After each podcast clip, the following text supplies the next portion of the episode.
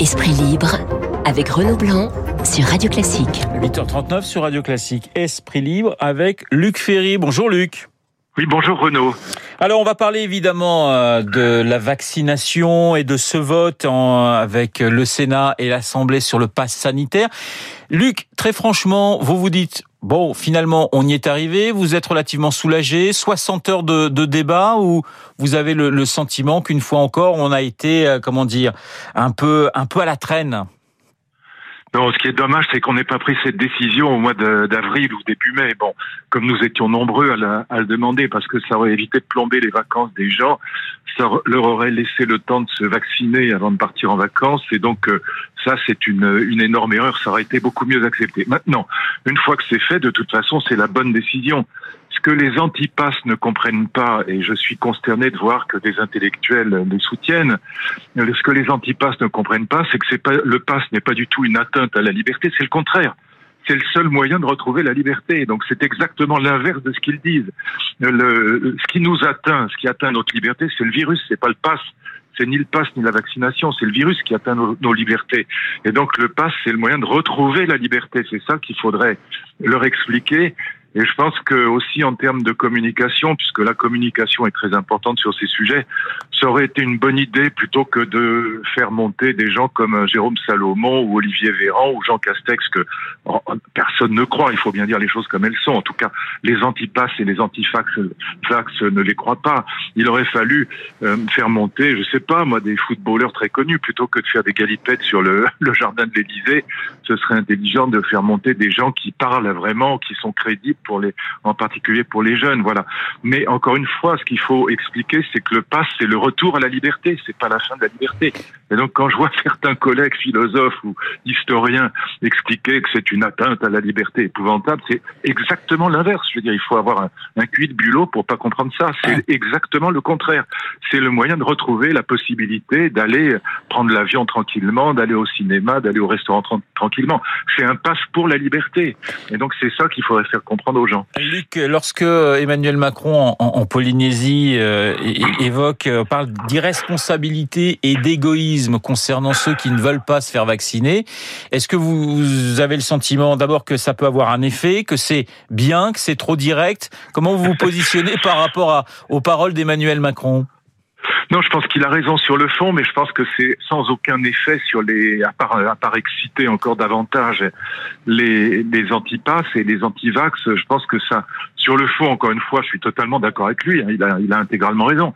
Mais il faudrait expliquer justement, ça, ce serait le rôle euh, précisément des, élites intellectuelles d'expliquer que c'est une question de civisme que de se vacciner. Et puis comme euh, l'a dit euh, Marc Bourreau tout à l'heure, tout à fait à juste titre, c'est vrai qu'on manque de recul, on peut dire on manque de recul sur la vaccination, encore qu'il y ait des centaines de millions de gens qui ont été vaccinés sans problème. Mais enfin, c'est vrai que dans le temps, l'argument qui dit on manque de recul n'est pas un argument irrecevable, mais on manque de recul aussi sur le Covid long.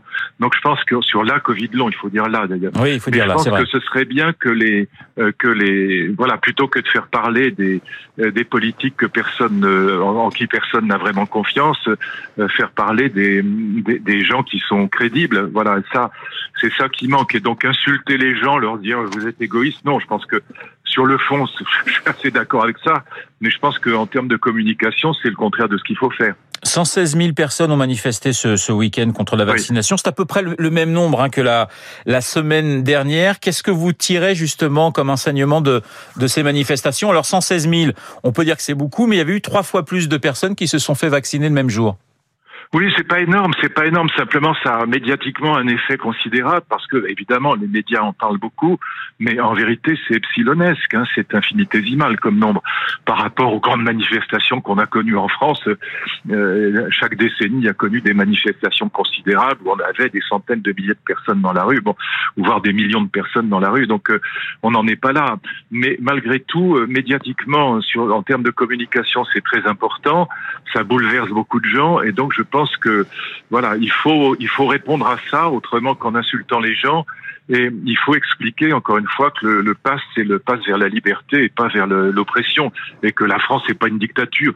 Du reste, le Sénat a bien corrigé le tir euh, avec beaucoup de bon sens, et euh, il faut bien voir que les décisions du président de la République sont encadrées par le Parlement. Donc on reste tout à fait dans un cadre démocratique euh, parfait. Il n'y a, y a aucune, aucun risque de, de glissade, de pente glissante vers la dictature, comme voilà certains intellectuels ne manquent jamais de le, de le dire pour pour essayer de, de prendre une posture euh, grandiose de, de, critique du monde. Vous voyez, c'est sur la même chose. C'est c'est aussi la défaite des élites qu'on qu'on voit dans cette dans cette histoire. C'est oui. c'est ça qui est navrant, c'est de voir des élites, mais des historiens, des philosophes, mais, mais mêler leur voix à cette à ce mouvement euh, euh, populiste, euh, inculte, qui, qui, simplement ignore la réalité de la science. Mais voilà, comment vous expliquez justement, Luc, cette contestation croissante de, de certains experts, de, de, de, certains philosophes, de, ce qu'on peut appeler les, les, les élites? C'est-à-dire que on, on fait beaucoup de politique autour de cette question. Il y a un côté anti-Macron qui ressort. Comment vous expliquez finalement cela? L'histoire intellectuelle au XXe siècle, c'est l'histoire d'une catastrophe absolue. Euh, regardez, les plus grands intellectuels ont été soit nazis, euh, comme Heidegger, qui est quand même le plus grand philosophe du XXe siècle euh, pour beaucoup de gens et en tout cas pour moi. Ça l'a pas empêché d'être nazi. Et puis en France, bah, tout ce qui comptait comme intellectuel, de, depuis Edgar Morin, François Furet, euh, le roi Ladurie, jusqu'à mes amis André Comte-Sponville ou Alexandre Adler, euh, tous Derrida, Sartre, etc., Foucault, tous ont été soit soit membres du PC, euh, soit compagnons de route du PC, ou, ou, pire encore pour Foucault et Sartre, compagnons de route de la révolution iranienne, à une époque où euh, voilà on aurait pu attendre des intellectuels, où ils étaient maoïstes comme Philippe Solers, bon, et donc euh, à une époque où on aurait pu attendre des intellectuels qu'au contraire, ils, ils, ils, voilà, comme comme au temps des Lumières, comme au, comme Voltaire au temps des Lumières ou comme Kant au temps des Lumières, bah, qu'ils éclairent le peuple. C'était ça le, la signification des Lumières. Enfin, c'était une des significations des Lumières. Ça a été le contraire. Le monde intellectuel a été pire que tout euh, au XXe siècle, et malheureusement, euh, la tendance, euh, la tendance continue. Il faut, voilà, il faut et donc pas on voit écouter. des intellectuels de renom, mais les leur Ouais. voix euh, au populisme anti-vax et au populisme anti-pass parce que c'est un moyen. Pourquoi ça s'est passé comme ça? Parce que l'intellectuel croit toujours que sa fonction principale, c'est pas d'éclairer euh, les autres, c'est de critiquer, et donc euh, d'être dans dans la posture de la critique par rapport à ce que Hegel appelait la positivité du monde, c'est-à-dire la, la, réalité du monde. Et comme la réalité du monde aujourd'hui, bah, c'est Macron ou c'est euh, en tout cas ceux qui dirigent, il faut absolument trouver un moyen de les critiquer, sinon on ne, on ne passe plus pour un intellectuel. Euh, moi, je suis pas macronien, comme vous le savez, mais là-dessus, je pense que Macron a intégralement raison. La seule chose que je regrette, c'est qu'il ait pris la décision trop tard, mais c'est la bonne décision, et il faut qu'il maintienne le cap. Alors voilà, vous avez entendu Luc Ferry qui dit n'écoutez pas trop les intellos. Euh, Ah L'histoire nous rappelle Ils sont qu'effectivement, catastrophiques. Non, ils non, se mais ils ont sont- toujours été catastrophiques. ils Je vous ai sont cité souvent quelques noms des, plus, des plus brillants et des plus intelligents au XXe siècle, et ils ont été en effet, euh, sur le plan politique et moral, absolument catastrophiques. Il n'y a quasiment pas d'exception. Il y a une exception ou deux, il y a des gens comme Jean d'Ormesson ou comme Raymond Aron, mais il y a très très peu d'exceptions. Camus, voilà. Camus, ouais. Mais, euh, mais c'est très rare. hein. Oui, Camus plutôt que Sartre, hein, voilà. sur une, une cinquantaine de noms euh, dans le monde entier qui ont été encore une fois soit nazis, soit staliniens. Voilà, Camus plutôt que, que Sartre, euh, en, en- en Ah bah quelque oui. sorte. Luc, euh, petite question sur la disparité justement du, du, du vaccin selon les régions, selon les départements. On a vu des cartes euh, hier circuler qui étaient très intéressantes, qui montraient que l'Ouest était beaucoup plus, enfin était plus vacciné, pas beaucoup plus, mais plus vacciné euh, que, le- que, le Sud-Est, que les villes étaient plus vaccinées que les campagnes. Elles sont quand même assez intéressantes ces disparités. Elles disent quand même pas mal de choses. Oui, c'est assez logique en même temps. Euh, le, le fait que les villes soient plus vaccinées que les campagnes n'est pas pas très surprenant. Quand vous êtes tout seul dans votre jardin, dans la campagne, bon, la vaccination n'est pas une n'est pas une, comment dire d'une nécessité absolue. En tout cas, elle n'apparaît pas comme telle.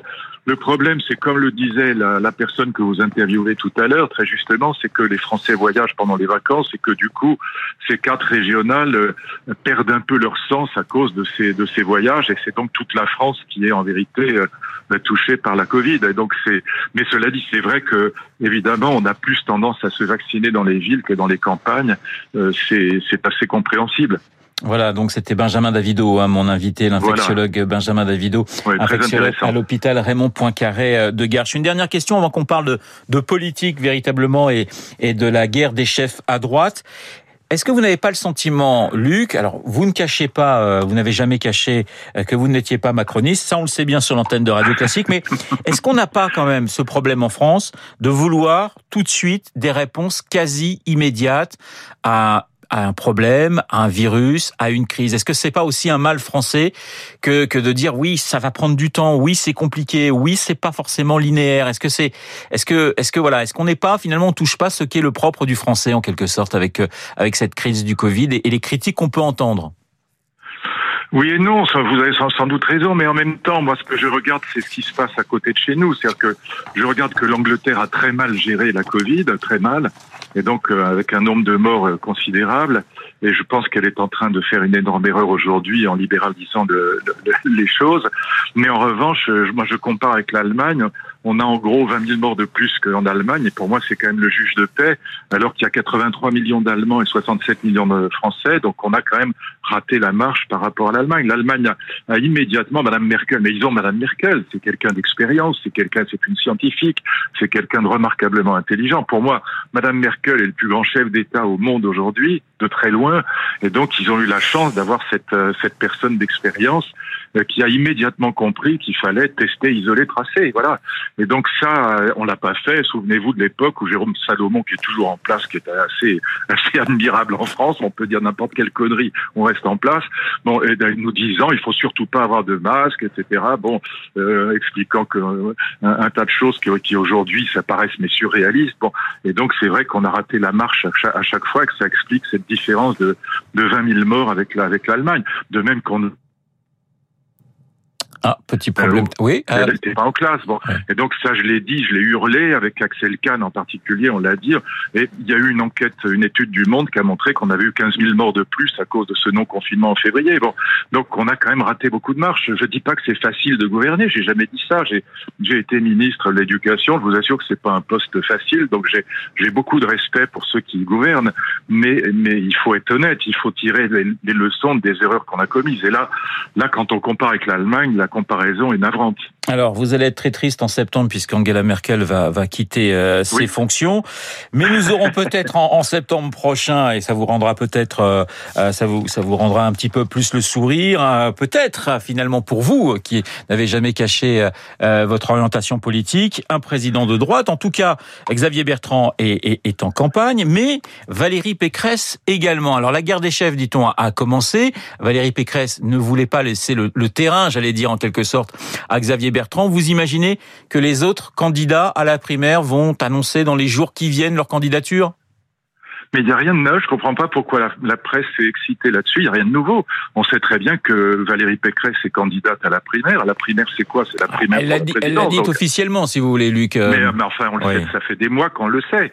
Et donc, pareil pour Bruno Retailleau, pareil pour euh, Vauquier. Donc, il n'y a rien de nouveau.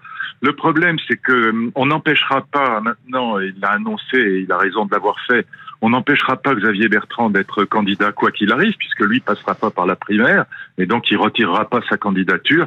Et donc je vous le dis très clairement, s'il y a deux candidats à droite, s'il y a par exemple Valérie Pécresse, mais il est probable que c'est Vauquier qui gagnera la primaire, c'est assez probable parce qu'il est membre des LR et qu'il est plus à droite. Donc c'est toujours euh, le membre du parti et surtout s'il est plus à droite qui gagne le qui gagne la primaire. Mais peu importe. En tout cas, s'il y a deux candidats en fin de parcours, un candidat de la primaire LR plus Xavier Bertrand, bah, la droite perdra, c'est tout. Hein.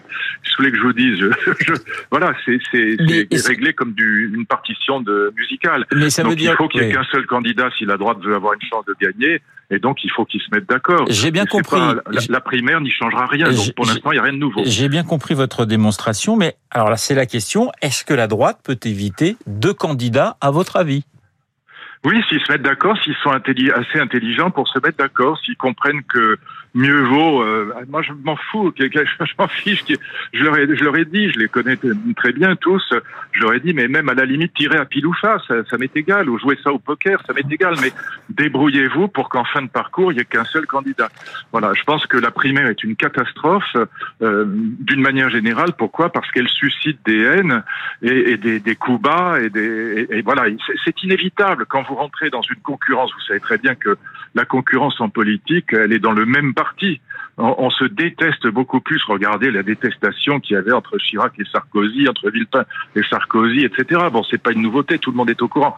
On se déteste beaucoup plus dans un même parti qu'entre socialistes et LR, par exemple parce que on n'est pas concurrent, on n'est pas concurrent à l'intérieur d'une d'un espace restreint, si vous voulez. Et donc, euh, je pense qu'il n'y a qu'une seule solution si la droite veut gagner. Maintenant, si elle veut perdre, c'est très facile, elle peut continuer comme ça.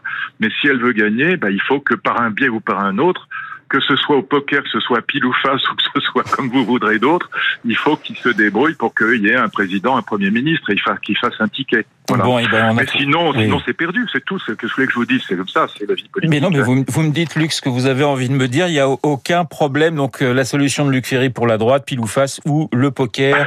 euh, on évitera peut-être le poker menteur. je dis ça comme grano salis, mais c'est oui, à peu près ça. Voilà. Mais j'ai bien. Et donc, je pense que la primaire, elle sert en gros, si je veux la prendre positivement, elle sert à faire monter les enchères, pour reprendre la métaphore du poker. Alors, on va. C'est bien, c'est bien. Euh, faites vos jeux en attendant hein, cet été. Justement, les vacances euh, Luc, j'avais envie de, de, de, quitter la politique et, et de, de, parler d'autre chose que, que de la Covid. Euh, le temps des vacances, ça c'est un moment extrêmement important. Beaucoup de nos auditeurs sont peut-être déjà en vacances, d'autres vont ne vont pas tarder à partir. Le temps des vacances, Luc, pour le philosophe que vous êtes, c'est le moment de se ressourcer, c'est le moment de relire Sénèque, de lire de relire Rousseau. Euh, c'est un moment important aussi bien physiquement que, que aussi bien pour le corps que pour l'esprit. Oui, oui. Moi, j'aime bien les, les, conseils de lecture. Moi, je lis surtout sur ordonnance, si vous voulez. Quand, quand un ami me dit, mais tu as pas lu ça, mais c'est formidable, c'est génial, je lis. Voilà. Moi, j'ai envie de vous donner un conseil de lecture, c'est de lire un auteur qu'on ne lit plus aujourd'hui. Moi, je l'ai fait lire à ma fille. Là. Euh, elle a été absolument enchantée. C'est Marcel Aimé. Lisez, par exemple, les nouvelles de Marcel Aimé. Martin c'est absolument génial. Ça a été le modèle de mon ami Emmanuel Carrère. Euh, la, belle image, un des premiers livres d'Emmanuel Carrère, c'est La moustache, c'est des livres qui ont d'ailleurs beaucoup de succès. C'est un peu un héritage de Marcel Aimé. Alors lisez les nouvelles qui s'appellent Derrière les Martins, Derrière chez Martin, ou alors, et la première nouvelle est absolument géniale, c'est un, c'est un écrivain qui ne peut pas s'empêcher de faire mourir ses personnages. Donc, euh, il a beau en choisir en pleine santé, encore jeune et tout ça, mais il, meurt d'accident. Il a, le, le, personnage principal finit toujours par mourir. Et donc, ça le désole, mais il peut pas faire autrement. Donc, ces nouvelles-là sont géniales parce que sont des nouvelles à la fois surréalistes, mais en même temps, c'est un, un psychologue, c'est un explorateur du cœur humain, Marcel Aimé, qui est absolument à nul autre pareil. Et donc, euh, voilà, si j'ai un conseil de lecture à donner, en plus, c'est très facile à lire parce que c'est des nouvelles, c'est très amusant. Alors je cite toujours d'autres livres. Si vous n'avez pas lu Une désolation de Yasmina Reza, précipitez-vous, c'est un petit livre absolument génial, c'est du champagne. Mais voilà, sinon redécouvrez ou découvrez Marcel Aimé en passant passe par ces nouvelles euh, derrière chez Martin ou la belle image. La belle image, c'est c'est une histoire géniale. C'est un, type, un gros mec de moche de 55 ans qui arrive à, la poste pour toucher un mandat et puis euh, la dame de la poste veut pas lui donner le mandat parce qu'il dit que c'est pas lui. Elle a regardé la carte d'identité, mais non. Et en fait, il a changé d'image. Il a il a 30 ans, il est beau gosse et il va être obligé de reséduire sa femme, de, de reprendre son entreprise, etc. Je vous raconte pas l'histoire, mais ah c'est un côté surréaliste et c'est absolument euh, c'est très drôle et puis tellement intelligent. Voilà, Marcel Aimé. Mon Marcel Aimé. Alors que l'on soit à Brégançon ou ailleurs, vous pouvez lire, vous pouvez lire sans problème euh, Marcel Aimé. J'ai une toute petite dernière question. Il nous reste 30 secondes. Vous, vous, êtes le genre à, à, compiler un certain nombre de livres en disant bah je les lirai cet été parce que j'aurai du temps ou, ou finalement ce sont des lectures qui se font presque par hasard? Oui, enfin, je lis beaucoup sur ordonnance, comme je vous disais. Et puis, quand on écrit un livre, par exemple, là, je viens d'écrire euh, un livre sur le sur l'écologie, puis j'écris maintenant un livre sur la longévité, sur la révolution de la longévité. On est obligé pour écrire un livre, en tout cas moi c'est comme ça que je travaille, il faut en lire au moins 200 euh, d'autres auteurs pour arriver, notamment sur le plan scientifique. Moi, je suis passionné de biologie. Bon, il faut il faut en lire au moins 200 pour arriver à écrire son propre livre. Donc, on lit aussi les autres beaucoup. Et donc, sur un thème, sur l'écologie ou sur la longévité, je lis évidemment tout ce qu'on peut lire en, en, anglais, en allemand, en français. Voilà. Et donc, c'est voilà, ça, ça c'est aussi comme ça que je travaille. C'est j'aime beaucoup être obligé de lire les autres pour écrire mon propre livre parce que c'est ça, ça donne un lecture comme vous, par exemple, j'imagine, euh, euh, vous liriez pas autant la presse si vous n'étiez pas obligé de voilà d'animer une émission en ayant euh, pris la semaine pour vous informer ou la journée pour vous informer.